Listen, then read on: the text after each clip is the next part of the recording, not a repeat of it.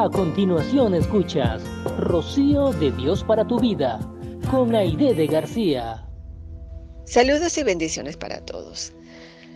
La sabiduría es algo que todos debemos cultivar en todas, oígase bien, en todas las áreas de nuestra vida. Pero hoy el Señor me ha inquietado a tratar específicamente este aspecto, que es el tener sabiduría para dirigir.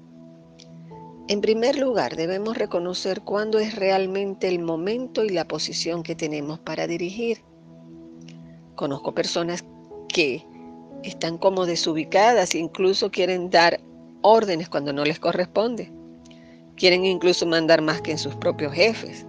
O personas que en sus casas quieren gobernar a sus padres y darle órdenes a sus padres.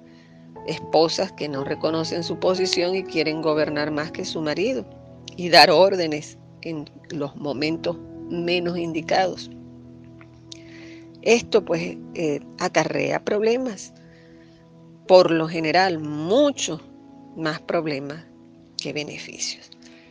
Ahora, por otra parte, dice la Biblia en Santiago 3, versículo 13, ¿quién es sabio y entendido entre vosotros?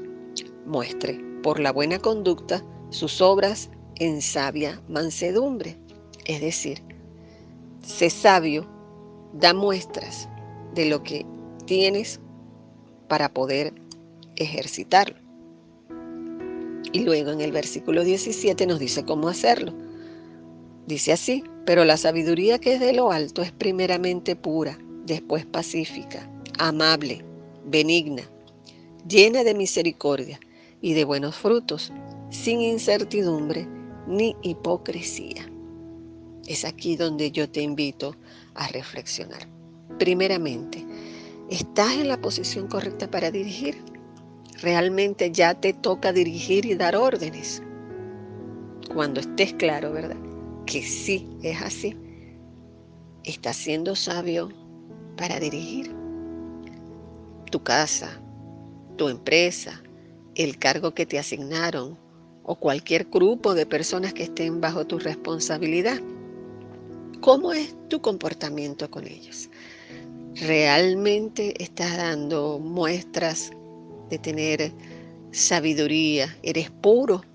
¿Eres amable con las personas que te rodean y a quienes tienes que dirigir? ¿Eres misericordioso? ¿O por el contrario, eres tirano, avaro, poco generoso, poco justo? ¿Cómo tratas de verdad a las personas a tu cargo? Analízate, analízate tú mismo y haz las correcciones necesarias, lo que tengas que hacer para ajustarte a estas recomendaciones que se te dan. Recuerda que lo que siembras cosechas y que de tu sabio comportamiento dependerá tu crecimiento espiritual y terrenal, ya que esto te permitirá tener buen éxito como líder en cualquier posición donde Dios te ponga a dirigir.